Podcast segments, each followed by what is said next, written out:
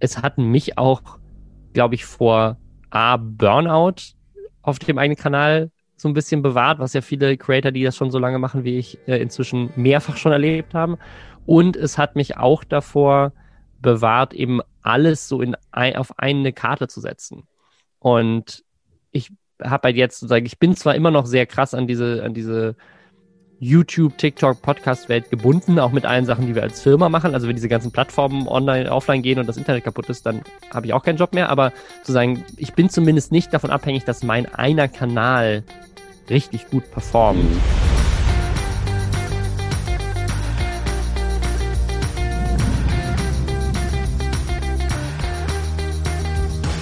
Herzlich willkommen zum Bisfluencer Podcast. Mein Name ist Hendrik Martens und mit mir dabei eine YouTube, Podcast und so weiter Legende. Hallo Robin Blase, wie geht es dir?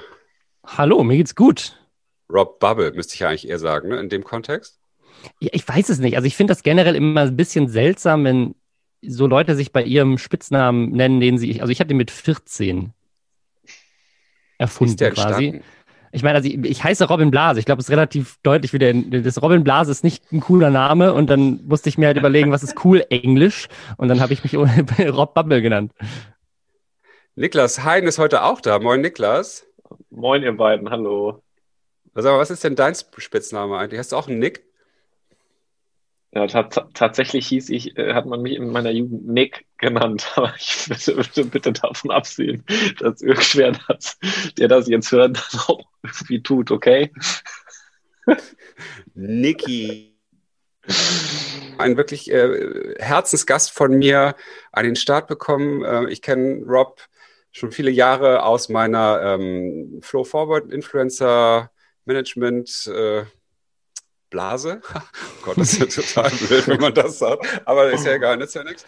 Und ähm, wir haben mal zusammen uns auch äh, intensiver beschäftigt, als wir das ganze Thema äh, Professionalisierung des Influencer-Marketings und des Creator-Marketings äh, äh, gekümmert haben, als es darum ging, den Bundesverband Influencer-Marketing zu gründen. Da hattest du ja auch schon äh, damals noch vor uns sozusagen eine eigene Initiative auch gestartet.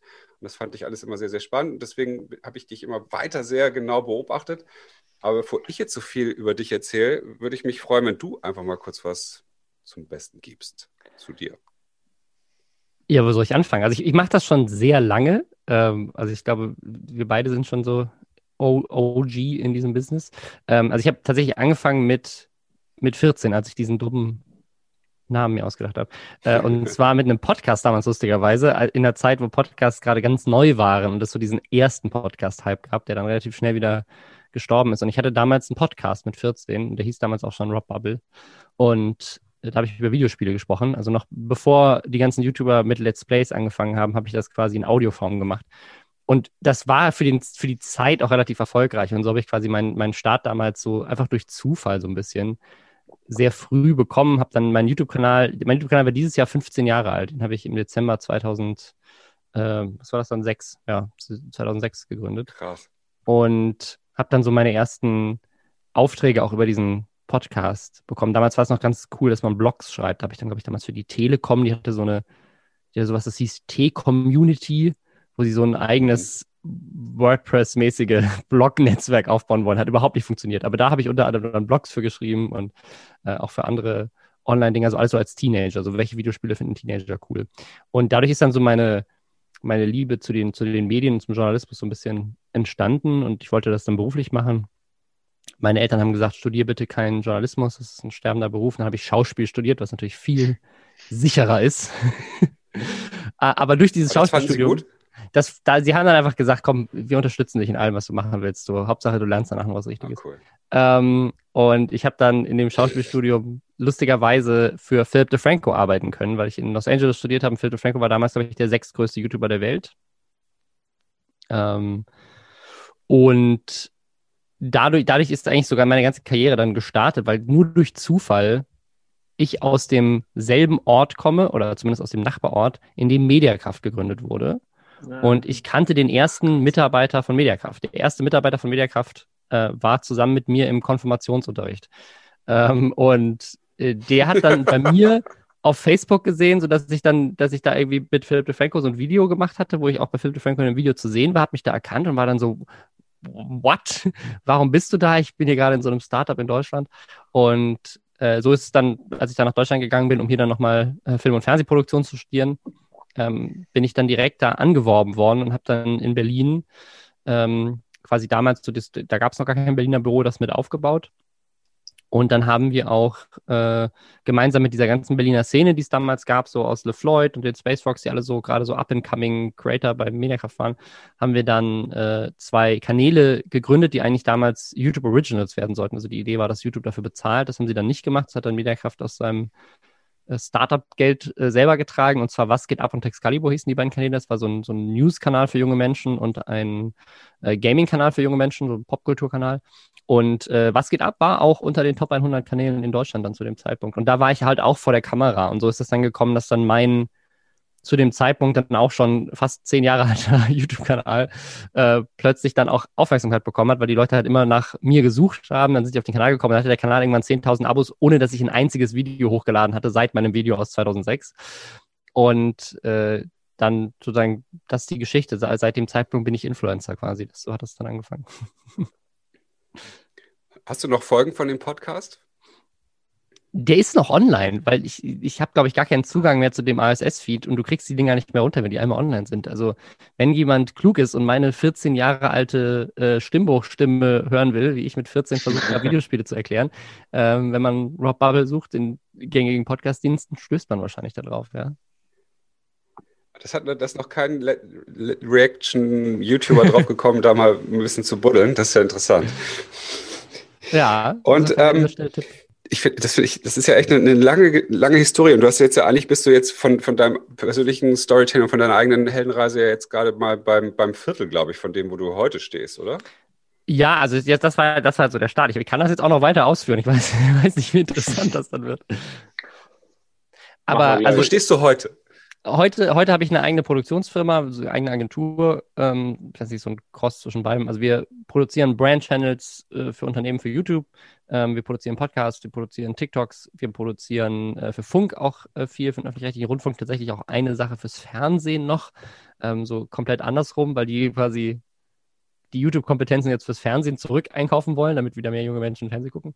Und das so ein bisschen ähm, der eine Teil meines Jobs, also dass ich quasi diese Firma äh, mitleite und auf der anderen Seite stehe ich dann auch immer noch für meinen eigenen YouTube-Kanal vor der Kamera und für den eigenen Podcast äh, Lästerschwestern, wo wir jede Woche über die Influencer-Szene lästern.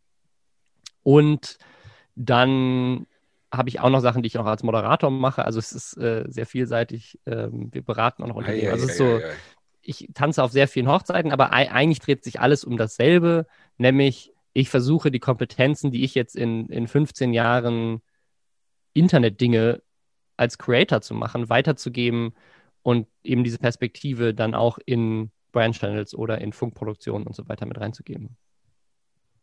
Krass. Okay, das, äh, ich glaube, da gibt es noch eine Menge, was wir gleich noch besprechen können, auf jeden Fall. Aber zunächst einmal ähm, möchten wir natürlich das Eis brechen, obwohl es jetzt schon äh, ziemlich entspannt ja wirkt zwischen uns. Aber wir haben ja immer noch so eine Icebreaker-Frage für unsere Gäste vorbereitet. Und äh, die heutige Frage an noch eine Social-Media-Plattform verwenden dürftest, welche wäre das und warum? Also wenn YouTube als Social-Media-Plattform zählt in diesem Kontext, dann würde ich sagen YouTube. Weil, also zum weil. einen, weil ich YouTube als Plattform so jetzt als Creator am meisten verdanke also da auch Sachen hochzuladen. Und da auch, glaube ich, immer noch das größte Potenzial für die Art von Inhalte ist, die ich produziere. Und auf der anderen Seite, weil es, was den Konsum angeht, auch am meisten bietet. Also ich habe einfach die, den, also ich glaube, Instagram oder Twitter den ganzen Tag nur konsumieren, da, da ist irgendwann ein Limit erreicht, aber auf YouTube ist einfach die Vielzahl an Videos, die man angucken kann, immer noch am größten. Deswegen bin ich immer noch ein sehr großer Fan. Ich glaube, man könnte aber auch 24-7 TikTok nach oben swipen, oder? Das könnte man auch, glaube ich, ja. Das, das wäre mal eine schöne Herausforderung. Ähm, wir machen ja das Buzzword-Bingo, hatte ich dir ja schon vorher vorab mhm. auch kurz erklärt. Ähm, fünf, du hast dir fünf Begriffe wahrscheinlich aufgeschrieben, von denen du hoffst, dass wir sie sagen. Ähm, ja, ist da schon was gefallen?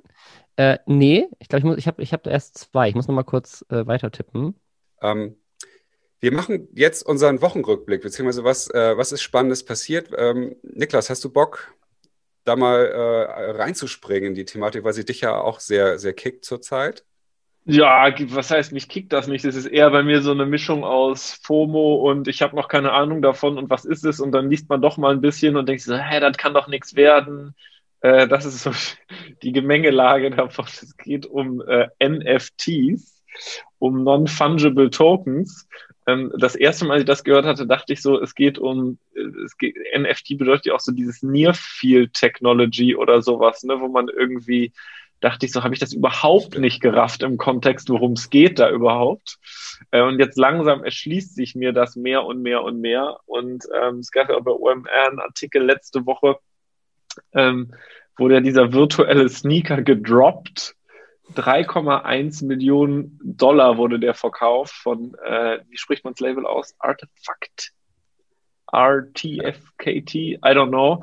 Ähm, Robin, was, wie hast du das wahrgenommen, den, den Trend? Was passiert da? Wie stehst du dazu? Also ich, ich finde es sehr faszinierend. Ich habe jetzt auch gerade die Story gehört, dass ich glaube, ich weiß nicht, ihr dieses Meme von diesem jungen Mädchen, was vor einem brennenden Haus steht und so in die Kamera lächelt, als hätte sie gerade das Haus abgebrannt? So ein, ja, das klingt ein bisschen nee, scary. das habe ich nicht so ein gesehen. ganz bekanntes Meme, so ein kleines Mädchen, was sich quasi so zur, zur Kamera dreht. Und es gibt ja, also es gibt ja ganz viele Leute, die sozusagen als Memes bekannt geworden sind, von irgendwelchen mhm. Fotos, die halt vor einem Jahrzehnt halt geladen wurden.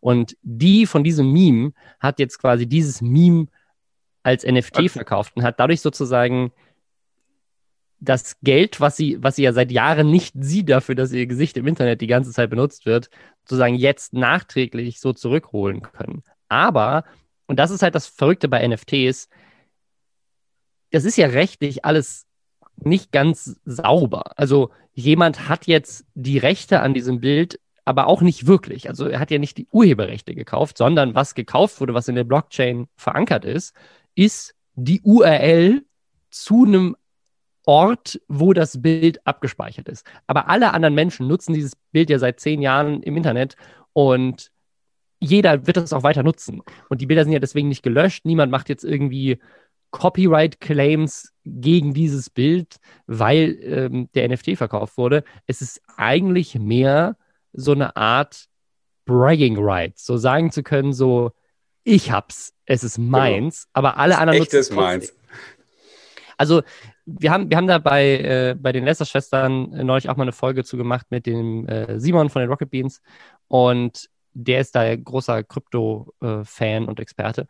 Und der hat uns viel dazu erzählt. Und seine Vision von NFTs war irgendwie so, ja, vielleicht irgendwann in 10, 20 Jahren, wenn sowas wie Google Glasses und, und Augmented Reality in unserem Leben verankert sind oder Virtual Reality oder was weiß ich, dann kann ich eben Leuten meine Sneaker digital ausstellen und dann kommen die mit ihren äh, Google Glasses rein und sehen bei mir im Schrank stehen lauter Virtual Sneakers, äh, so die es eigentlich gar nicht gibt, die man nicht anfassen kann, aber man sieht sie halt mit seiner AR-Brille. Und das war so eine so eine Sache, wo ich denke so ja okay cool, kann ich mir vorstellen, dass das irgendjemand mal erfindet, aber es ist halt jetzt noch nicht erfunden. Das heißt, jetzt geben Leute Millionen von Euro aus für eine Technologie, die potenziell in der Zukunft vielleicht so einen Nutzen hat. Und wenn das tatsächlich entsteht, ist meine Meinung, wenn Apple und Google und Microsoft tatsächlich sagen würden, so, ja, okay, Augmented Reality ist jetzt das neue Ding, alle haben Brillen, in denen, mit denen sie irgendwie virtuelle Objekte den ganzen Tag im Raum sehen, dann werden die zu dem Zeitpunkt ja ihr neues Ökosystem darauf aufbauen und dann werden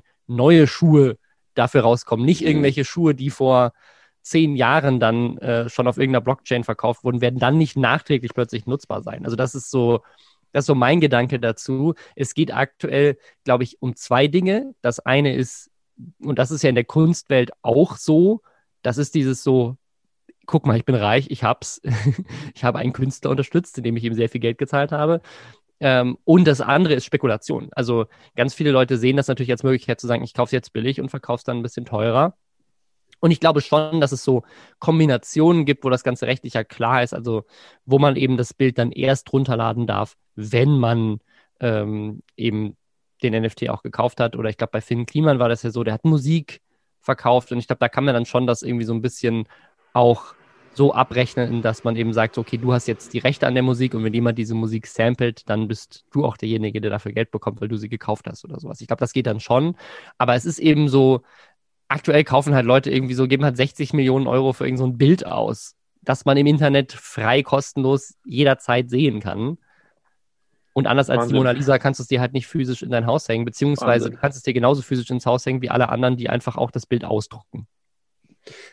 Ich finde, das stretcht halt den Begriff von Kunst so, so lustig. Ne? Also im Prinzip kann ja Reichweite halt irgendwie irgendwas erschaffen, auf, auf, mit Paint drei Striche malen und sagen, das ist jetzt das einzige Dokument, was es dazu gibt, und deswegen ist es, genau, das ist ja auch schon passiert, so ungefähr.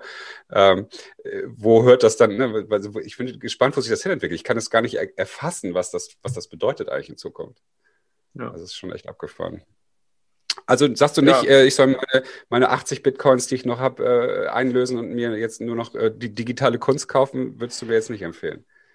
Ich würde es ich würd's dir, glaube ich, nicht empfehlen. Also es sei denn, du machst es halt wirklich, um irgendjemanden so damit zu unterstützen. Ich glaube, dafür ist es halt cool. Also ich glaube, es hat jetzt gerade so eine Möglichkeit, so Creator zu supporten, Künstler zu supporten, digitale Künstler auch irgendwie zu supporten, auf eine Art und Weise, die halt vorher nicht möglich war. Und ich glaube, das Konzept dahinter ist ein cooles, aber es ist noch nicht ausgereift. Also jetzt gerade ist es halt so dieser Gold Rush, dass alle irgendwie sich irgendwelche Sachen kaufen wollen. Aber äh, es gibt noch nicht so wirklich Nutzen. Also es, es gibt tatsächlich, da haben wir, haben wir auch bei uns im, im Podcast drüber gesprochen, es gibt so Anwendungsmöglichkeiten, wo ich es cool finde. Also zum Beispiel Crypto-Kitties. Ich weiß nicht, ob ihr das kennt, das ist, äh, das ist auch schon viel älter als dieser NFT-Hype. Das ist ganz am Anfang, 2017, als dieser erste Bitcoin-Hype äh, kam, gab es das schon. Und da kauft man quasi eine digitale Katze. Und das ist aber gleichzeitig ein Spiel. Also es gibt eine ganze ja. Oberfläche, die grafisch gestaltet ist, wo du diese Katzen dann handeln kannst. Jede Katze hat, sieht komplett anders aus.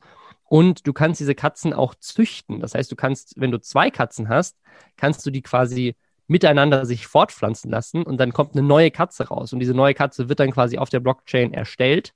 Das heißt, du kannst sie dann auch wieder verkaufen. Und da haben eine Menge Leute sehr viel Geld gemacht, weil sie quasi coole Katzen gezüchtet haben, weil in dem Code dann gleichzeitig verankert ist, dass die spezifische genetische Eigenschaften vererben. Und dann gab es halt dann eine Katze, die hat Regenbogenhörner und ein Leopardenmuster und dann ist die halt für echt viel Geld verkauft worden. So solche, solche Sachen sind dann da möglich. Und ich glaube, in so einem Kontext ist es dann wieder cool, wenn dann sowas Spielerisches hat.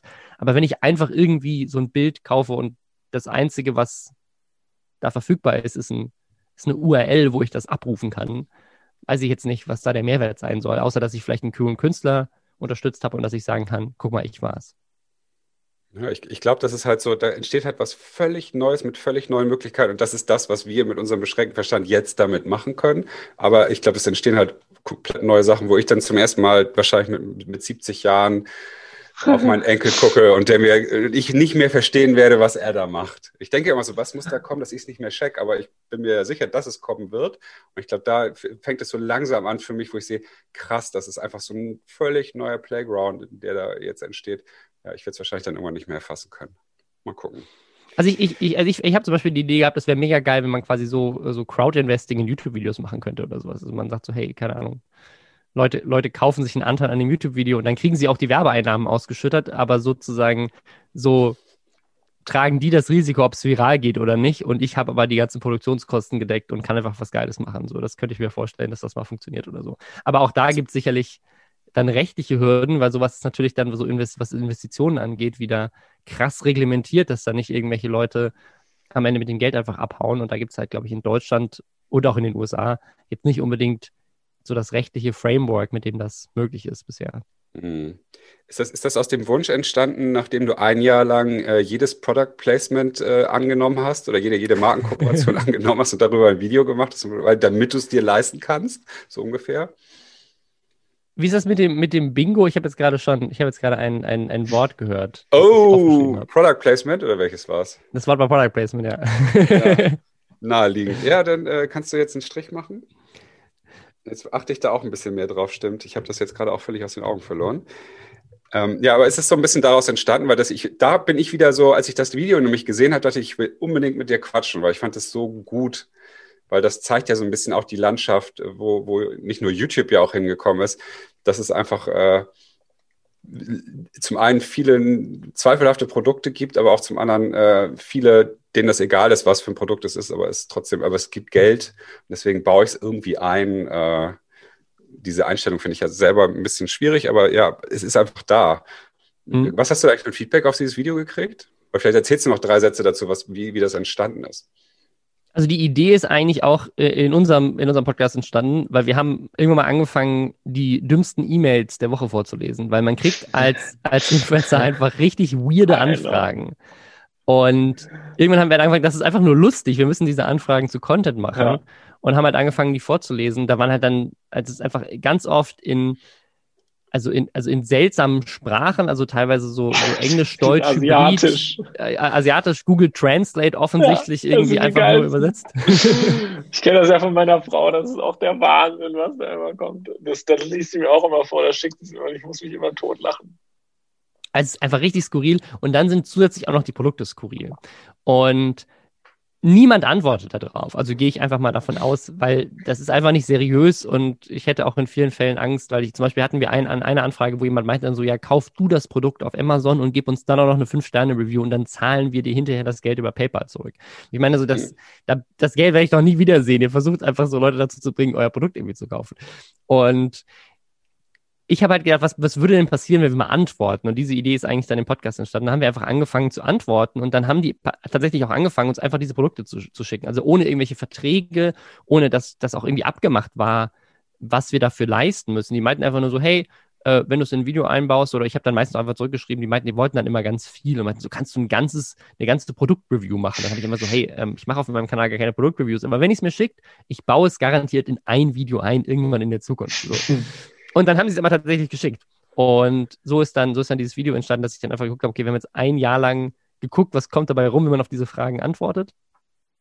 Und was, äh, was sind das für Produkte? Und dann wollten wir denen natürlich auch was zurückgeben und haben dafür dann aufwendige Werbevideos produziert für diese Billo-Produkte, die sie uns geschickt haben. Und wir arbeiten jetzt gerade schon an dem zweiten Video, weil diese Anfragen nicht aufgehört haben. Also sind schon wieder dieses Jahr äh, eine Handvoll richtig lustige Anfragen reingekommen.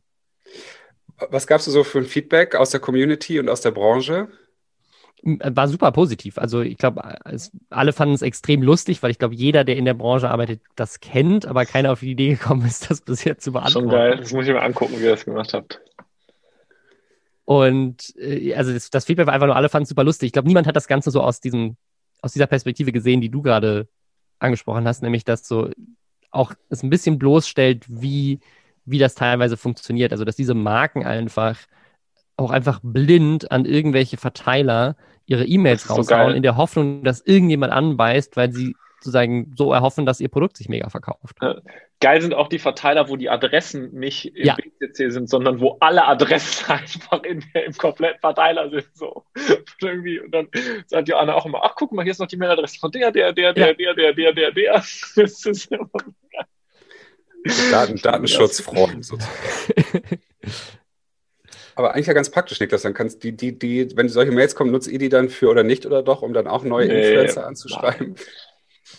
Eins der Learnings, wir haben ja auch bei unseren Brands, ich weiß nicht wie viel, 8.500 in so einem CRM aufgebaut und eines der Learnings, die wir gemacht haben, ist halt, dass die persönliche Beziehung der Ansprechpartner und der, der Creator oder der Influencer am wichtigsten ist. So, das ist halt einfach das, aus meiner Sicht, das aller, aller, aller gefährlichste, mit Personen, Marken, mit Reichweite zusammenzuarbeiten und die halt wie eine, wie Media halt zu, zu nutzen so und so anzusprechen. Mhm. Und ähm, je anonymer und je unpersönlicher, desto, desto mehr wird da jemand berechtigterweise sagen, nö, habe ich keinen Bock drauf, meine ich. Ist also ist ja auch komplett richtig. Also ist meine Haltung dazu. Du, ähm, du hast ja, Robin, äh, eine eigene Produktion gegründet, richtig cool, GmbH. Mhm. Äh, ist die auch so ein bisschen daraus entstanden, weil ihr, ihr macht ja genau auch sowas, glaube ich. Ne? Ihr macht ja nicht nur einfache Produktion, sondern ihr kümmert euch ja auch um, ich nenne es mal geile Placements. Also wenn jetzt wahrscheinlich auch jemand kommt und sagt, wir brauchen hier für Electronic Arts das neue Game und mit, mit, äh, mit dem und dem Talent zusammen, dann kommt ihr ja auch oft ins Spiel. Ist das aus, ein bisschen aus der Motivation entstanden, so geileren Content zu machen? Oder wie kam das? Also äh, eigentlich ist es aus der, aus der Sache entstanden, dass wir das schon sehr lange gemacht haben, äh, aber halt ohne Firma. Also ich habe das sozusagen, seit, seitdem ich irgendwann bei Mediakraft gekündigt, gekündigt habe, habe ich das sozusagen als Freelancer nebenher gemacht. Und irgendwann wurden diese Projekte halt immer größer und auch das, der Budgetrahmen immer größer. Und es hat dann, also letztendlich der, der entscheidende Punkt war dann, als wir ähm, das Ganze mit Nerdscope gemacht haben. Nerdscope war mal eine Fernsehsendung. Es war mal eine, Sendung auf 1 Plus mit mir, LeFloid, äh, Frodo-Apparat, ähm, David Hein und wir haben so, haben so ein, das also waren so die Vor, ja, so die Vorzeichen von Funk so ein bisschen. Die haben quasi damit mhm. so ein bisschen getestet, wie wäre das denn, wenn wir mit YouTubern zusammenarbeiten. Und da waren wir das allererste Projekt und das lief noch auf 1 Plus, äh, auf die, den Fernseher, den es ja nicht mehr gab, weil das Ganze dann zu Funk wurde. Und gleichzeitig aber auf YouTube. Und das lief auf YouTube sogar bevor es im Fernsehen lief. Also das war zu dem Zeitpunkt ganz neu. Ich glaube, sowas wie mit äh, Neo-Magazin läuft in der Mediathek und dann erst im Fernsehen, das gab es erst danach. Also wir waren so eine der ersten, die so zwei Tage vorher schon auf YouTube liefen, bevor sie im Fernsehen waren. Und haben dann auch mit diesen YouTube-Videos jedes Mal so eine Viertelmillion Views generiert, ähm, weil es war auch ein sehr erfolgreiches Format dann auch auf YouTube. Mhm. Und irgendwann kam dann Funk und dieses Projekt wurde dann leider äh, eingestellt, weil es da so ein paar rechtliche Schwierigkeiten gab mit, ähm, inwiefern der Kanal monetarisiert werden darf, wenn es öffentlich-rechtlich ist und nicht und so. Das war vorher kein Problem. Ähm, und das, als dann Funk kam, haben sie da klare Regeln dafür aufgestellt und dann hat das einfach mit dem Businesskonzept von, von LeFloid und, und diesem Kanal Dr. Freud nicht mehr so richtig zusammengepasst, weil die halt einfach auf den Kanal auch ihre anderen Videos hochgeladen haben und dann hätte man das irgendwie splitten müssen. Das war alles super kompliziert und dann haben die einfach gesagt, nö, machen wir nicht mehr. Und wir hatten aber die Rechte an dem Format und haben dann gesagt, gut, dann machen wir es einfach weiter, weil es ein super lukratives Format. Und dann haben wir halt angefangen, das zu verkaufen. Und das äh, war so das erste Mal, dass wir auch wirklich angefangen haben, proaktiv rauszugehen und zu sagen, guck mal, wir haben hier ein Format, da ist ein Floyd dabei, da ist, da bin ich dabei, da ist David Hein dabei, da ist ein Frohapparat dabei, so vier große Influencer dabei. Das ist auch, das ist ein etabliertes Format, das macht jedes Mal eine Viertelmillion Views. Wir können euch quasi wirklich eine Viertelmillion Views jede Woche garantieren. Mhm. Und sind dann halt rausgegangen, haben dafür quasi kreative Placements dann auch verkauft. Wir haben zum Beispiel ein richtig krasses gemacht mit äh, Sky für Game of Thrones, wo wir auch Tom Lagier dabei hatten, also der Schauspieler, der den Faceless Man äh, in Game of Thrones cool. spielt, war einer der Charakter und haben halt richtig aufwendige Product Placements gemacht, wo dann auch, ich glaube, in, also in dem Placement war, war noch Kelly Mrs. Vlog, Phil Laude, äh, ähm, ja, Leila Lowfire, also wir hatten irgendwie ganz viele Leute dann plötzlich in diesem, äh, in diesem Video auch noch als, als äh, Leute, die dann, also Pete Smith war auch noch dabei, also war riesig, ne, haben wir einfach so ein riesiges Ding dann, dann produziert und das fanden wir aber super spannend, aber das, das war halt dann der, der Punkt, wo sozusagen Produktionskosten äh, mehrere Zehntausend Euro waren, wo einfach klar war, so das möchte ich als Privatperson nicht äh, an Ausgaben tätigen, bevor ich die Rechnung stelle. Ähm, wir brauchen eine GmbH weil man geht ja da immer in Vorleistung eigentlich. Ne? Also wir, wir mussten alle Kameraleute, Locations, äh, auch die Influencer und so weiter, alle bezahlen und dann irgendwann 30 Tage später ist dann die Rechnung von Sky überwiesen worden. Wenn es gut ist, in 30 Tagen später. Wenn 30 Tage ist, wenn es gut ist, ja. Äh, aber ich gehe jetzt einfach mal davon aus, dass die, ähm, dass die ganz toll gezahlt haben und sehr pünktlich waren. Aber das waren, halt, das waren halt dann so Momente, wo wir dann einfach gesagt haben, so, da muss eine Firma her, und dafür haben wir eigentlich dann diese Firma gegründet. Und ich habe aber vorher auch schon als Freelancer ja, eben meinen Kanal gemacht, ähm, Podcasts, solche Sachen alles schon angedacht. Und wir haben dann auch ähm, schon Unternehmen beraten, was Brand Channels anging und so weiter. Und das haben wir dann einfach alles in diese Firma reingepackt. Und dann äh, ist das einfach exponentiell gewachsen von da an. Du, Niklas. Ja. Ich muss dir was gestehen. Jetzt kommt's. Ich bin süchtig. Wonach? Ich bin süchtig nach individualisierten Produkten. Geil. Mit deinem Gesicht drauf. Äh, nee, mit unserem Logo drauf zum Beispiel. Boah, bist äh, zeig dir, Genau, ich zeig dir mal was. Gucke mal. Alter, eine Handyhülle. Sieht das geil aus, oder was? Ja, Hammer, ey, her damit. Und noch viel krasser. Was steht hier auf meinem Shirt? Bisfluencer? Ja, da drunter da. Der Spruch, guck mal, woher, woher kennst du den? Ach, ähm, Support ist kein Mord. Ja. Ist das krass? Ja, das hat die Karo Kauer ja gesagt. Ja, und da habe ich mir ein T-Shirt von gemacht. Und das schicken wir dir jetzt auch. Sowas also nicht das einfach. getragene, das ist ein bisschen, ein bisschen ugly, aber sowas ähnliches würde ich dir schon ganz gerne schicken. Also, ich bin bei Printful, unser Partner, es schockt einfach derbe, weil wir können so geil unsere eigenen Merch basteln und es ist so easy peasy, dass selbst so ein äh, alter Mann wie ich das noch kann. Und weißt du, was das aller, aller krasseste ist? Ich habe meinen eigenen Gutscheincode. Du alter Influencer. Ich bin der krasseste Typ. Ich bin am Zenit angekommen. Mit Bizfluencer 15 kannst du dir auch solche Shirts basteln und kriegst 15% auf den Endpreis. Und Solltest jetzt, du mal ausprobieren. und jetzt kann ich wahrscheinlich, jetzt wäre nur das absolute Highlight, wenn ich als Brand sogar für meine Kunden das Dropshippen könnte, oder? Ist überhaupt völlig easy. Du kannst deinen eigenen Shop da Alter aufmachen, drei Schwede. Klicks und fertig ist die Laube. Lass das mal machen, lass mal endlich Ja. reich werden. Let's go. Bizfluencer Okay. 15. Ich baue was auf, ne? Schick Jo. den Link. Danke, Bis später. Tschüss. tschüss. Wie viele Leute seid ihr da jetzt? Inzwischen sind wir 15. Ach, krass. Richtig fetter Produktionsladen. Aber ich fand das ganz interessant. Übrigens hast du LeFloid gesagt, den habe ich jetzt statt ähm, DeFranco genommen. Mist. Äh, den habe ich jetzt abgestrichen. Da bin ich schon mal ganz happy. Ähm, ich, ich, ich erinnere mich doch sehr genau an diese Produktion, weil ich dachte, krasses Ding. Das waren ja auch nicht nur ein Video, es war, glaube ich, auch mehr, es war ja so, eine- es waren ja auch mehrere auf den verschiedenen Kanälen der, der Talents und so weiter. Und wo du jetzt nämlich Sky sagtest, da fiel es mir wieder ein. Sky war ja mal der Big Spender vor ein paar Jahren, wo doch jeder äh, zu, zu Felix Hummel gelaufen ist und gesagt hat, wir müssen mal was miteinander machen, weil das ja bei Buzzbird sehr exklusiv war. Ähm, aber du sagst 10, 10k plus Produktion. Also das hat ja, keine Ahnung, 20, 30, 40, 50.000 Euro wahrscheinlich gekostet. Ja.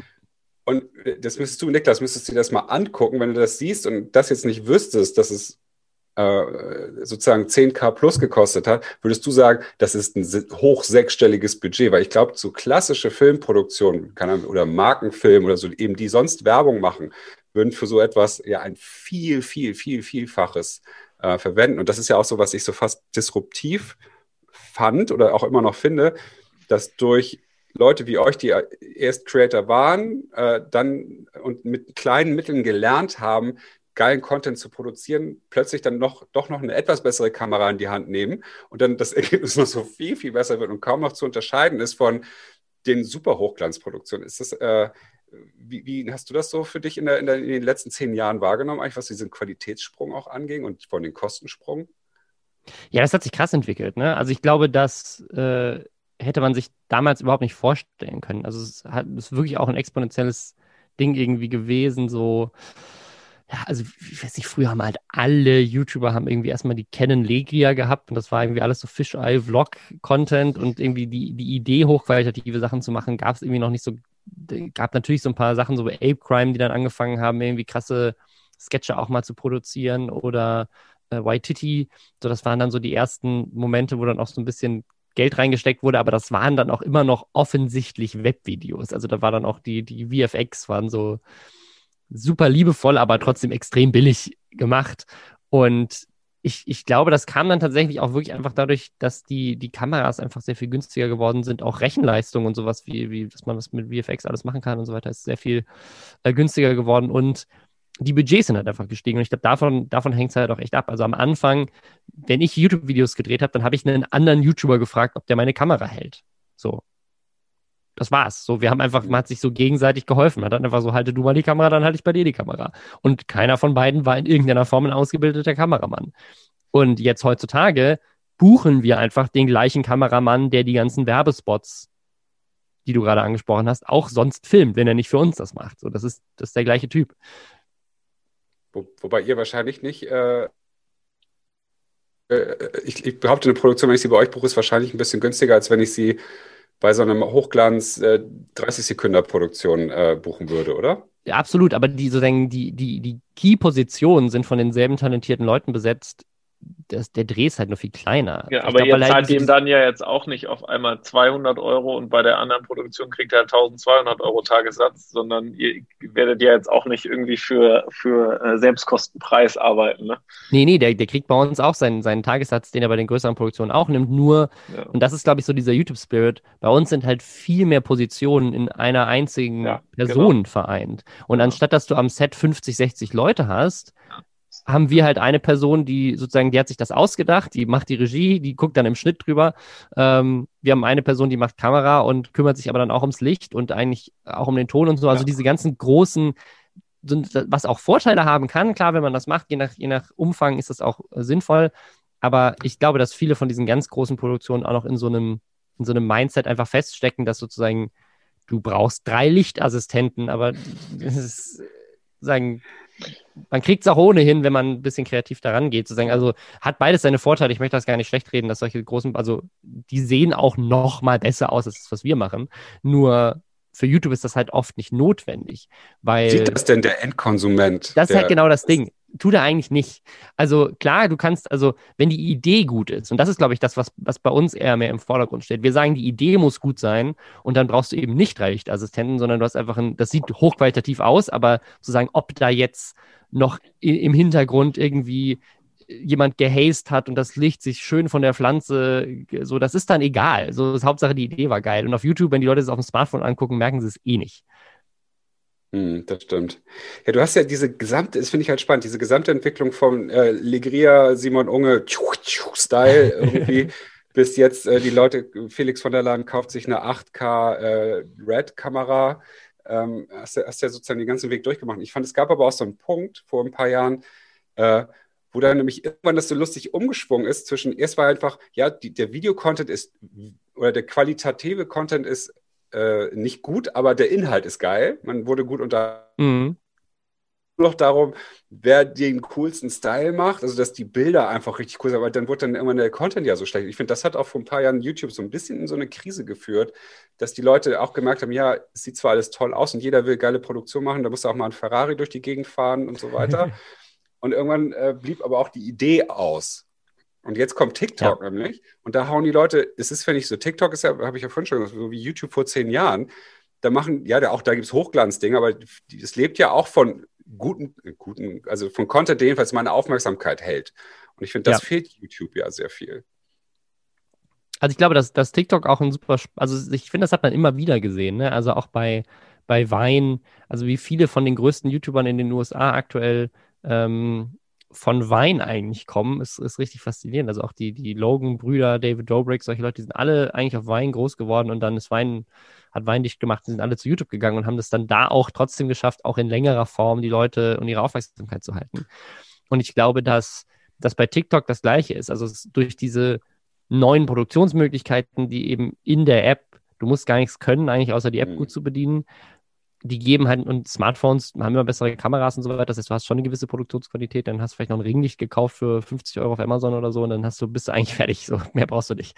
Und da kannst du super kreative Sachen machen, auch in ganz kurzer Zeit.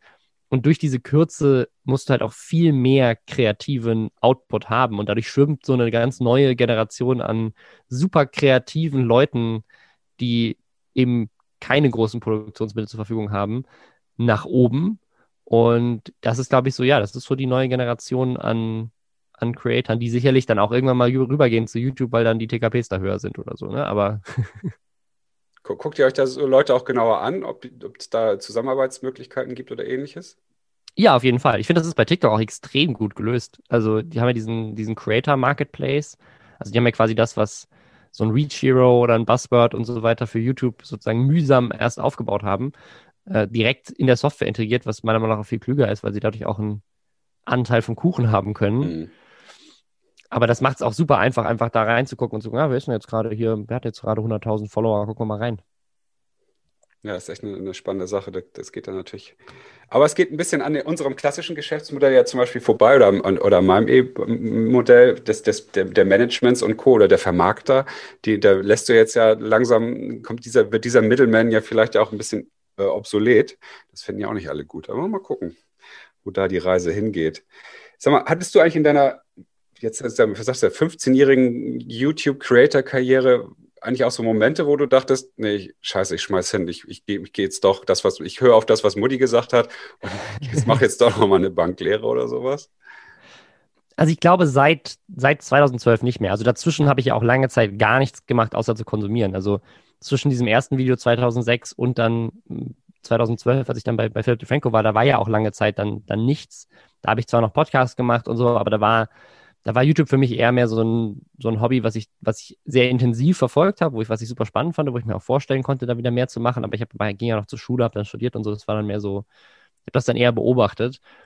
Aber ab 2012, also als ich in Amerika war und da gesehen habe, was mit YouTube jetzt schon möglich ist, also dieses ähm, Büro von Philip DeFranco, das war quasi ein riesiger Flugzeughänger quasi fast schon. Also das war riesig. Da hat er seine Videos gedreht. Da hat, damals wurde dann SourceFed gegründet. Das war auch ein YouTube Original Channel, wo YouTube quasi eine Million für ausgegeben hat. Und ich glaube, als ich da war, wurde das, also da war seine Firma auch schon von Discovery gekauft. Also Discovery hat dann die, hat das dann komplett geschluckt quasi. Und ihm da, mhm. glaube ich, auch Millionen für gezahlt. Ne? Ähm, und das war einfach, das war ein riesiges Unternehmen. Aber es war so ein riesiges Unternehmen, was halt irgendwie zwei YouTube-Kanäle produziert hat. Und das ist äh, bis heute auch so ein bisschen meine Inspiration für, für das Business, was, was wir hier aufbauen, weil ich es einfach richtig faszinierend fand. So diese Sammlung aus unglaublich kreativen Leuten, die einfach nichts gemacht haben, außer den ganzen Tag zusammen YouTube-Videos gedreht haben. Und davor kann ich das halt nur so, dass ich alleine in meinem Zimmer eine Kamera aufgestellt habe und alleine was gedreht habe. So. Ähm, und das war halt aber so ein, das war wirklich so eine, alle super jung, keiner da war über 30.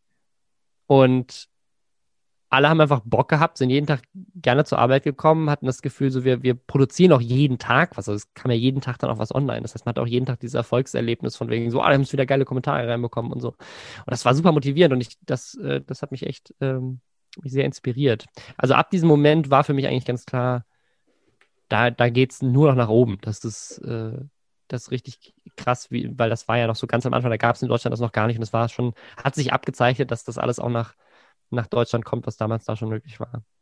Nichtsdestotrotz gab es wahrscheinlich auch ganz schöne Durstphasen, um äh, das auch finanziell zu überbrücken, wahrscheinlich, oder? Weil du bist ja nicht gleich Tag 1 äh, durchgebucht worden von Brands oder äh, bis zu Funk gab es noch gar nicht. Wie, wie, hast du das, was gab es da für dich für Momente? Also tatsächlich äh, nicht, weil ich habe, ich, also ich bin ja dann aus Amerika zurückgekommen und habe direkt bei Mediakraft angefangen. Und dann habe ich quasi bei ah, Mediakraft okay. gearbeitet, während ich studiert habe. Und dadurch war sozusagen war ich komplett finanziert. Und dann habe ich bei Mediakraft gekündigt und habe an demselben Tag, wo quasi, also an dem letzten Arbeitstag, den ich hatte, kam äh, jemand von Studio 71 auf mich zu und hat gesagt, hey, wir machen so ein Projekt, das heißt The Mansion. Hast du nicht Bock, da dabei zu sein? Äh, da sind wir nach LA ge gezogen für einen, für einen Monat. Äh, und ich, also ich war, glaube ich, so zwei Monate da. Mit Gronk und Sarazar und äh, Kelly Mrs. Vlog und Fabian Siegesmund und David Hein. Und wir haben da alle zusammen in der Villa gewohnt und da zusammen Videos gemacht. Und da war ich quasi dann auch vor der Kamera, aber auch hinter der Kamera ein bisschen kreativ und, und noch mitgedreht und geschnitten und so. Und dadurch hatte ich dann quasi dann, hatte ich direkt noch einen dritten super erfolgreichen YouTube-Kanal quasi, den ich dann mit aufgebaut habe unter meinen äh, Referenzen. Und danach kamen eigentlich nur noch Anfragen und nur noch neue Projekte. Dann haben wir ja 301 Plus auch gegründet, also was du vorhin schon angesprochen hattest, dieser Vorläufer von dem, was dann mhm. der äh, Verband für Influencer Marketing äh, auch machen wollte. Und damit kam natürlich dann auch noch sehr viel mehr Aufmerksamkeit auf dieses ganze Ding. Und dann habe ich halt angefangen, YouTube-Videos zu machen. Da kamen die ersten Placements. Ich habe viele Beratungssachen gemacht. Und dann kam relativ zeitnah auch schon äh, Nerdscope. Also das war dann auch schon 2014, glaube ich, oder so. Und, oder 2015. Und dann haben wir das produziert. Dann habe ich quasi, nachdem das bei Funk raus war, die eigene Firma gegründet und dann jetzt innerhalb von drei Jahren quasi von, wir gründen das jetzt äh, und ich habe meinen Schreibtisch in demselben Studio, in dem wir Nerdscope gedreht haben und produziere das quasi alleine zusammen mit meiner Freundin zu. Wir haben 15 Mitarbeiter und äh, ein riesen Büro und noch einen kompletten, kompletten Studiokomplex quasi, wo wir unsere ganzen Sachen produzieren. Was unterscheidet da so deine, dein Weg von, von denen äh, viele anderer YouTuber, die ähnlich wie du angefangen haben, vielleicht sogar auch noch äh, reichweitenmäßig wesentlich größer geworden sind als du, aber jetzt irgendwie weg sind? Also ich glaube, was, was bei mir von Anfang an anders war, ist, dass ich eben nicht als reiner Creator gestartet bin. Also ich habe eben nicht, an, also dadurch, dass ich erst bei Philip Franco gearbeitet habe und dann bei Mediakraft, war mein YouTube-Kanal die ganze Zeit immer ein Hobby nebenbei. Also mein Job war immer, YouTube-Videos zu produzieren, aber nicht für meinen Kanal, sondern für andere. Okay. Und dadurch war für mich immer klar, so mein YouTube-Kanal ist eher eine Sache, die ich parallel aufbauen kann und wo sicherlich auch eine Menge Potenzial drin steckt. Aber da war nie der Fokus drauf, was jetzt im Nachhinein sicherlich auch dumm war, weil ich glaube, ich hätte viel stärker wachsen können, wenn ich einfach wöchentlich Content gemacht hätte. Und ich mache bis heute eigentlich ein Video im Monat. Und dadurch ist natürlich das, das Wachstum auch krass eingeschränkt. Aber es hat mich auch glaube ich, vor A, Burnout auf dem eigenen Kanal so ein bisschen bewahrt, was ja viele Creator, die das schon so lange machen wie ich, äh, inzwischen mehrfach schon erlebt haben. Und es hat mich auch davor bewahrt, eben alles so in ein, auf eine Karte zu setzen. Und ich habe halt jetzt sozusagen, ich bin zwar immer noch sehr krass an diese, an diese YouTube, TikTok, Podcast-Welt gebunden, auch mit allen Sachen, die wir als Firma machen. Also wenn diese ganzen Plattformen online, offline gehen und das Internet kaputt ist, dann habe ich auch keinen Job mehr. Aber zu sagen, ich bin zumindest nicht davon abhängig, dass mein einer Kanal richtig gut performt, mhm.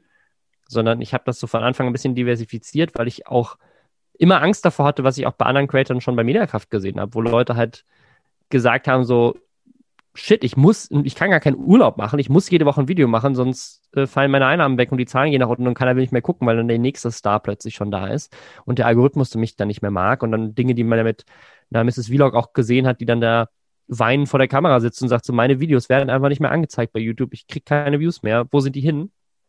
Das sind so Dinge, wo ich immer Schiss vor hatte und bis heute auch immer noch Schiss vor habe und deswegen habe ich immer gesagt, so, ich möchte nicht nur davor abhängig sein, dass ich alles mache, ähm, und finde es deswegen ganz cool, so diese, diese unterschiedlichen Möglichkeiten zu haben. Und viele Creator haben das inzwischen aber auch. Also man hat das gesehen bei einem Julian Bam, der dann seine Tanzschule gründet. Oder ich glaube, ein Leon Mascher, der hat irgendwelche Waffelläden, so ein Waffel-Franchise gekauft. Ähm, und äh, gibt auch immer mehr YouTuber, die das ähnlich machen wie ich und auch eine Produktionsfirma oder eine Agentur haben, wo sie auch ein bisschen was von ihrer Reichweite mit vermitteln. Keine Ahnung, O's von Waititi, die haben, die waren ja so die ersten, die dann sehr, sehr prominent gesagt haben, wir hören einfach auf mit dem Kanal der hat jetzt auch äh, ein Management gegründet. Du hast ja aber nicht nur jetzt dann diese, nennen wir es mal, Produktions- und YouTube-nahen Themen, sondern du bist ja auch noch darüber hinaus irgendwie als Übersetzer dieser Themen in die Welt unterwegs, ne? sowohl als Schauspieler, als Moderator. Was, ähm, was treibt dich denn da an? Oder was ist so, oder wonach äh, entscheidest du, okay, das, die Rolle würde ich machen, die Moderation würde ich nehmen? Was ist so der, der Antrieb, die Triebfeder dafür, das zu machen für dich? Also es ist in, in Teilen sicherlich auch äh, dieses, dieses Thema FOMO. also ich, ähm, ich mache auch viele Sachen, weil ich denke, so, das ist richtig geil, das möchte ich unbedingt machen. Und äh, diese, ähm, diese Chancen einfach wahrzunehmen. Also es gibt ganz oft Sachen, wo ich denke, so, was für eine geile Chance. Ich kann hier, keine Ahnung, in der Lindenstraße mitspielen. Das möchte ich unbedingt mal erlebt haben. Das finde ich richtig geil. Und dann nehme ich dann eben Zeit von meinem eigenen YouTube-Kanal weg, um sowas umsetzen zu können oder so. Also das ist das eine. Auf der anderen Seite ist es auch ganz klar, also ich habe natürlich Sachen, von denen ich weiß, die kann ich gut. Ich habe Sachen, von denen ich weiß, da bin ich, da habe ich keine Ahnung von, das, da muss ich nichts zu erzählen. Da gibt es andere Leute, die können das besser. Und ich habe auch ja, einfach Dinge, die mir Spaß machen. Also zum Beispiel mache ich für, für Funk auch so ein Format, wo wir Reportagen drehen. Das frisst unglaublich viel Zeit. Also wenn man da halt, da muss man halt oft quer durch Deutschland fahren und einen ganzen Drehtag ähm, da verbringen und dann wieder zurückfahren. Das, das frisst in der, in der Tagesplanung von jemandem, der eine Firma führt und dann auch noch selber einen YouTube-Kanal hat und nur eine Familie hat und so weiter. Genau. Das ist unglaublich viel Zeit. Eigentlich dürfte genau. ich das nicht machen. Das ist richtig dumm, dass ich das mache. Aber es macht mir unglaublich viel Spaß und ich mache das auch nicht wegen dem, wegen dem Geld. Ähm, weil ich mit der Zeit sicherlich anderswo auch mehr Geld verdienen könnte, sondern ich finde es einfach richtig gut, dass es das gibt. Ich, ich bin ein großer Fan vom öffentlich-rechtlichen Rundfunk. Ich habe eine Menge Spaß dabei, immer wieder andere Leute kennenzulernen und diese Geschichten zu erzählen. Und ich habe unglaublich viele tolle Menschen dadurch kennenlernen können und so. Und das zu sagen, ich glaube, ich wäre sehr traurig, wenn ich das nicht machen könnte. Einfach weil es mich sehr erfüllt, dieses, diese ganzen unterschiedlichen Jobs und Menschen und so weiter kennenzulernen. Und ich glaube, das ist, das ist ganz viel von den, von den Entscheidungen, die ich treffe. Ist, ist es eine spannende Story? Ist das eine Sache, die ich selber spannend finde, zu erzählen oder auch würde ich sie spannend finden, sie selber anzugucken? Und dann mache ich damit. Hm. Ich kann das, ähm, also ich kann das total nach, nachvollziehen, dieses mehrere Themenfelder haben, wo man dann Energie und Begeisterung draus zieht und ne, mit Leidenschaft und Überzeugung bestimmte Dinge, Dinge zu machen. Das resoniert ziemlich in mir, weil äh, ich bin ähnlich äh, strukturiert, glaube ich, und ich kenne auch viele, ich glaube, Henrik kann das auch gut nachvollziehen und ich kenne auch viele Unternehmer, die das super gut, die, die auch so veranlagt sind kennen persönlich aus persönlicher Erfahrung aber auch so die Downside, die das für mich manchmal mitgebracht mhm. hat weil man natürlich auch immer wieder neue Chancen und neue Dinge irgendwie sieht und mit Begeisterung dann irgendwas antreiben will. Gleichzeitig aber ja dann auch schon Themenfelder aufgebaut hat. Ne? Wie machst du das denn für dich? Oder jetzt gerade auch, wenn es dann ums Thema, äh, wir werden jetzt alle älter und die, die jetzt wir hier in der Runde sprechen, äh, ich nicht, ich werde nicht schon, älter. Äh, du nicht, du nicht. Sind es ja schon, oder auch jetzt, wir haben alle klein, äh, kleine Kinder. Wie, wie machst du das für dich auch so dann äh, jetzt im als, als Mensch persönlich eine Balance zu finden oder dann manche Sachen auch vielleicht mal nicht zu machen oder einen Fokus auf was Bestimmtes zu setzen? Hast du da irgendwie ein Geheimrezept oder eine Erfahrung, die du teilen kannst? Also ich, also ich tatsächlich, und das lerne ich auch immer noch, ich habe extrem viel lernen müssen, Nein zu sagen. Und ich glaube, wenn ich meine Freunde nicht hätte, die mich, die das immer wieder in mich rein äh, sozusagen äh, ja, also mich immer wieder motiviert, das zu tun, auf, auf mhm. liebevolle Art und Weise, äh, dann würde ich, würde ich auch selber kaputt gehen. Also, weil ich, ich habe auf jeden Fall diesen, diesen Drive immer mehr zu machen, weil ich sagen, ne, wie ich meine, dieses Fear of Missing Out, da ist eine geile Gelegenheit, das ist was richtig Cooles, was ich noch nicht machen durfte oder konnte bisher. Und ich sage so, oh, das, da möchte ich unbedingt dabei sein, das möchte ich unbedingt machen, das finde ich unterstützenswert oder das ist so eine geile Gelegenheit. Und da muss ich aber feststellen, so, okay, aber ich, ne, ich hatte das zum Beispiel neulich, da hat mich, ähm, bin ich angefragt worden von einer Fernsehsendung, ob ich wirklich eine Fernsehsendung machen möchte. Und das hätte aber bedeutet, äh, direkt einen ganzen Monat unterwegs Boah. zu sein. Und da habe ich gesagt, das kann ich nicht machen. Ich kann nicht, also ich kann nicht A, alle anderen Sachen, meine Firma und aber auch meine Tochter nicht einfach einen Monat lang nicht sehen und dann auch noch meine Freundin ja. damit alleine lassen, dass sie sich dann plötzlich alles um, um alles kümmern muss. Das ist einfach ja. nicht, das ist einfach nicht fair. Das ist äh, sozusagen, das, das geht einfach nicht so. Ich kann das nicht machen. Dann habe ich das abgesagt, obwohl ich es voll gerne gemacht hätte. Und ähm, ich glaube, das sind so, das sind so Sachen, da ist es sehr offensichtlich, aber es sind auch so kleine Sachen, ne? Also, wo ich, wo ich sehr genau abwägen muss, sage ich da jetzt zu oder sage ich da jetzt ab? Und ich habe dann immer wieder Phasen, wo ich dann denke so, ach, jetzt so im Mai, da ist ja jetzt noch nicht viel los im Kalender. Ich sag da mal zu. Und dann kommt jemand anderes und sage ich so, ach ja, das ist jetzt nur ein Termin bisher im Mai, dann können wir den auch noch zusagen.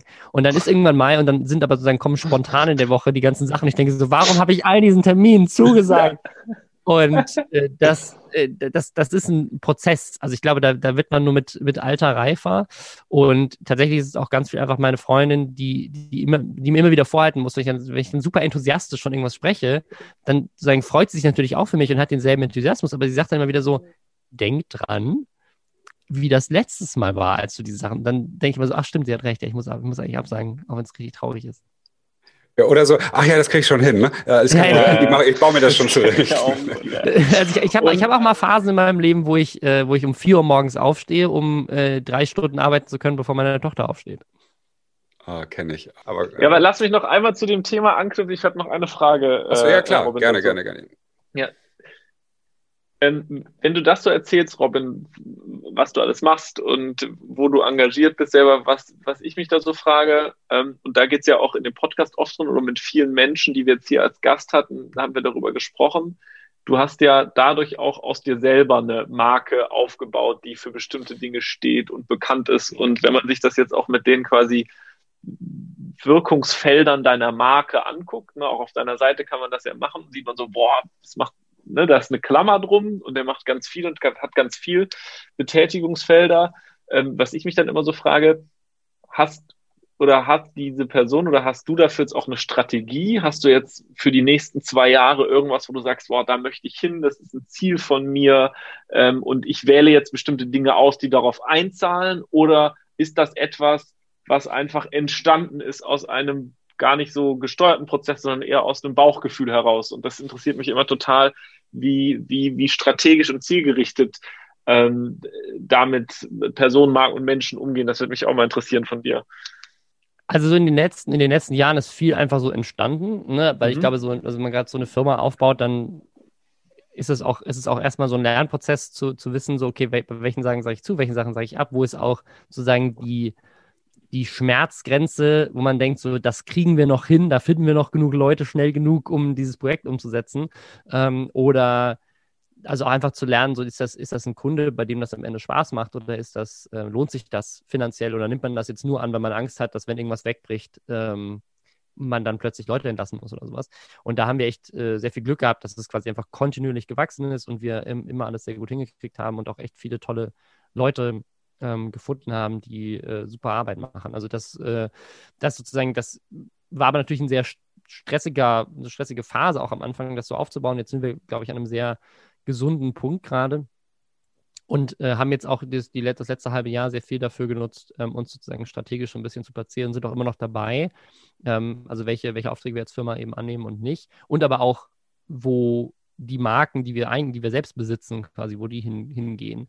Und äh, das Ziel für dieses Jahr ist tatsächlich ähm, auch wieder mehr in meinen YouTube-Kanal auch zu investieren und mehr in äh, TikTok und mehr in auch unseren Podcast, ähm, vielleicht auch mehr Podcasts noch zu starten, ähm, um einfach zu sagen, dass das, was wir jetzt an Expertise mitgenommen haben, auch wieder in unsere eigenen Marken auch zusätzlich zu investieren. Also die Kunden, die wir haben, ähm, für die arbeiten wir jetzt schon, schon lange und ähm, da sind alle, glaube ich, sehr zufrieden und wir sind sehr zufrieden und es macht irgendwie sehr viel Spaß und da sozusagen das ist so jetzt so ein laufender Prozess, wo man immer wieder ähm, an Schrauben dreht und Sachen optimiert und so weiter, aber es hat nicht mehr diesen, oh Gott, wir müssen drei Leute einstellen, weil das Projekt muss nächste Woche starten.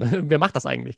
Ähm, das, ist, äh, das ist jetzt alles so weg. Das heißt, man ist jetzt in so einem sehr gesunden Prozess, wo man ähm, mit einem sehr eingearbeiteten Team Sachen immer weiterentwickeln kann.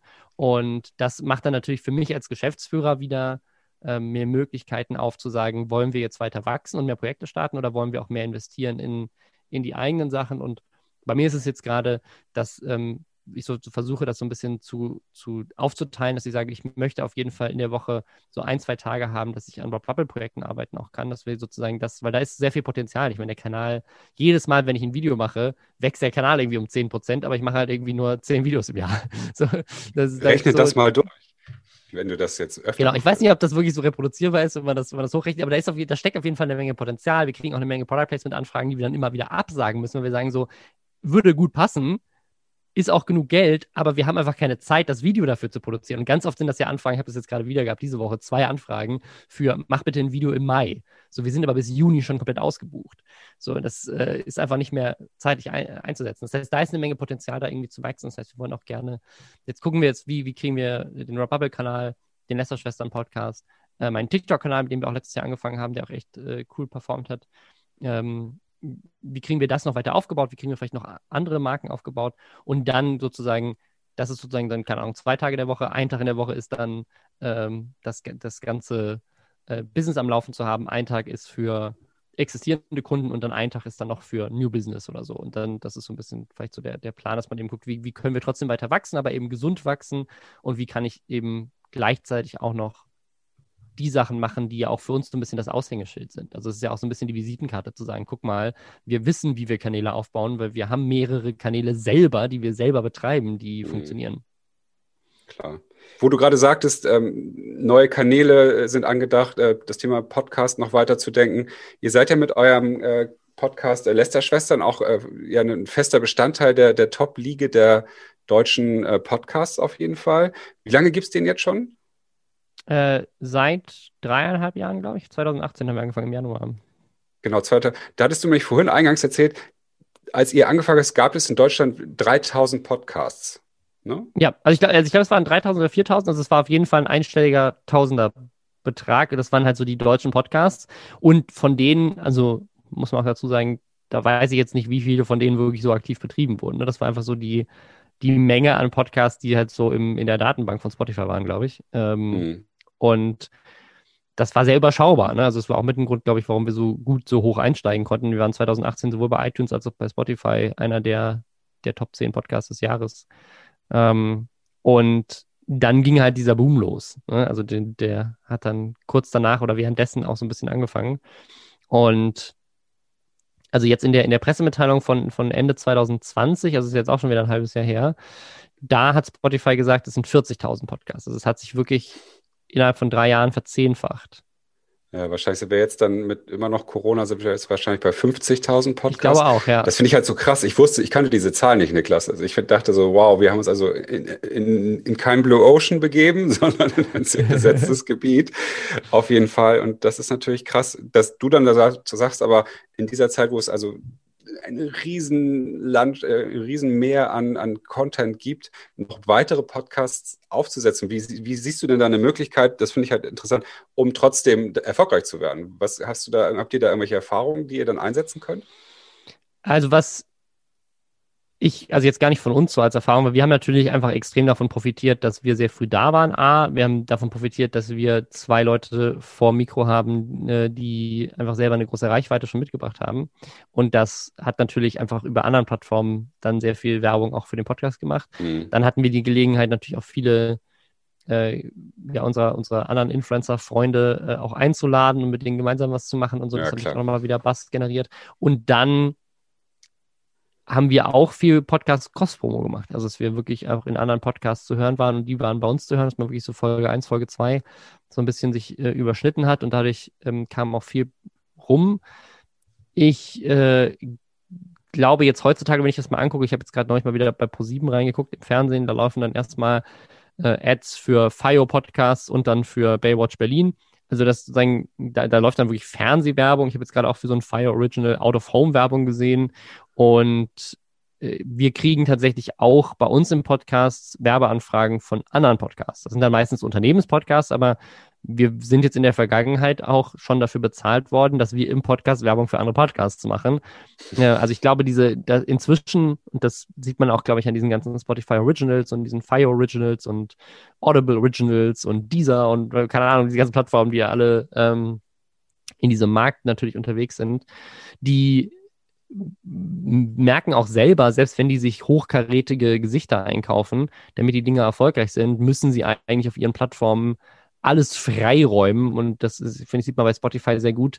Da haben die Originals einfach alle einen sehr großen Platz. Und das macht mir auch so ein bisschen Sorgen, weil ich das Gefühl habe, es wird immer schwieriger, einen Podcast aufzubauen, der dann nicht Spotify gehört, weil sonst, sonst ist man nicht mehr so, nicht mehr so sichtbar.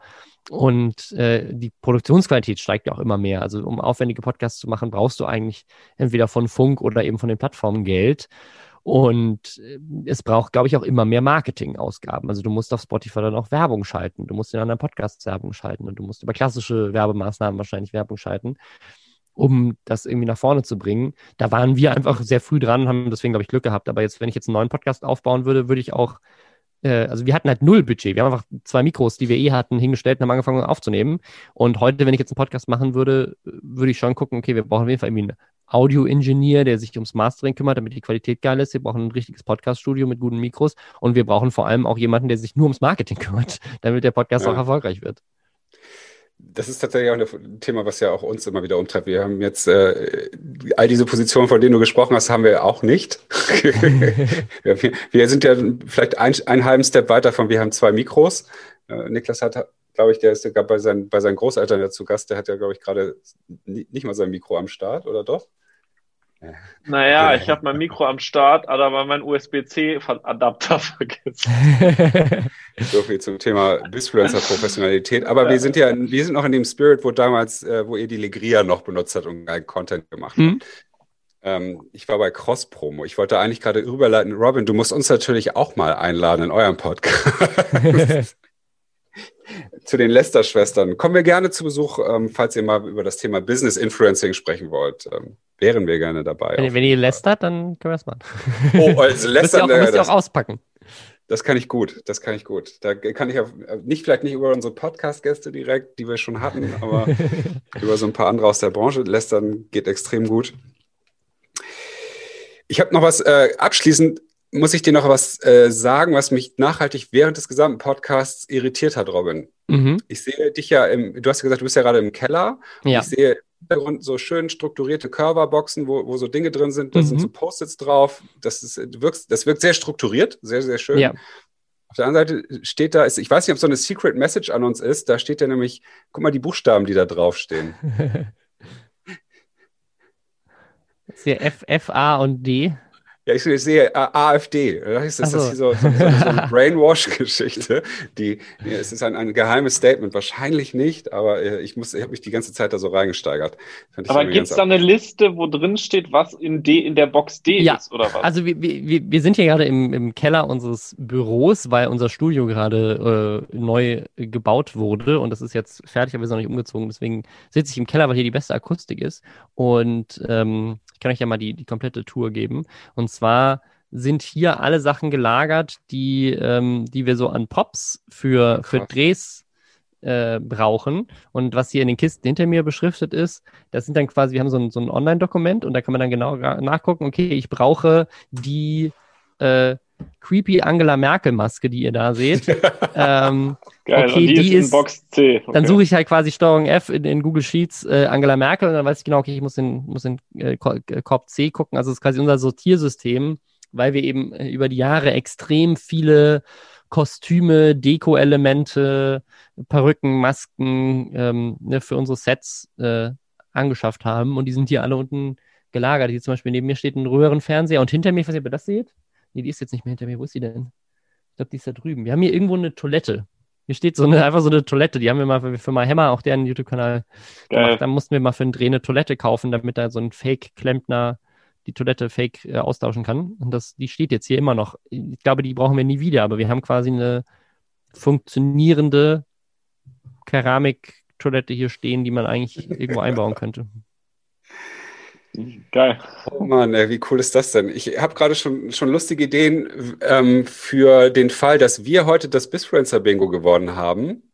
Möchte ich nämlich total gerne, dass äh, du die Angela Merkel-Maske aufsetzt und äh, eine, eine, geile Promo für den Bisfluencer Podcast in, in einem deiner Kanäle machst, auf jeden Fall. Aber ich weiß nicht, ob wir gewonnen haben. Ich habe nämlich nur drei, drei Sachen abgekreuzt. Das war YouTube, Content und LeFloid. Was du nicht gesagt hast, äh, haben wir auch nicht forciert, ist das Thema Clickbait. Mhm. Da wären wir wahrscheinlich noch hingekommen, aber dann wäre der Podcast noch ein bisschen länger gewesen. und Gründer. Vielleicht hast du es gesagt, aber es ist, äh, ich habe es nicht gehört. Deswegen nee, habe ich es nicht abgeschrieben. Nee, ihr habt tatsächlich bei mir, glaube ich, nur, äh, nur Product Placement. Ich hatte noch äh, Creator Economy, TKP, Startup. Die sind mir alle nicht gefallen, glaube ich. Ich, ich glaube, bevor es, nee, stimmt, Startups, da sind wir nicht so hingerutscht. Ne? Gründer, nee. Startup äh, sind wir irgendwie nicht so hin. Und TKP wollte ich ungelogen ein paar Mal sagen, weil wir so über YouTube und TikTok und was weiß ich so gesprochen haben. Ähm, dachte, da kommen wir wahrscheinlich auch hin, aber das, dann haben wir ja gewonnen. Ihr habt gewonnen, ja. Das heißt, ich muss jetzt Voll. Angela Merkel Maske auf, äh, aufziehen und diesen Podcast auf LinkedIn posten. ja, irgendwie sowas. Ich lasse mir da mal was aus. Wir lassen uns da was Gas. Das wird lustig. Einfallen. Aber ähm, das, das muss auf jeden Fall, muss das natürlich äh, deinem, deinem Content, äh, deinem, deinem Content-Anspruch auch gerecht werden. Heißt, du musst es natürlich hoch, hoch äh, aufwendig produzieren. Ja, ja. Das äh, muss schon 10k plus kosten und dann, dann geht das ab. Aber das zahlen wir aus der Bisfriends Portokasse, ist natürlich äh, obligatorisch dann in dem Fall, die wir nicht haben.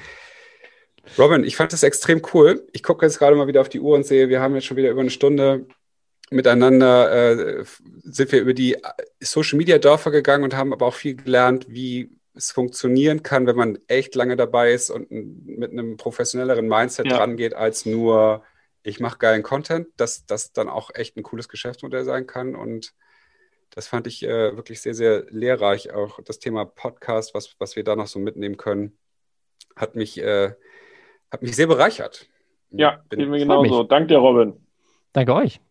Und wie gesagt, wenn du mal was zum Lästern brauchst, sag uns Bescheid. Wir sind gerne am Start.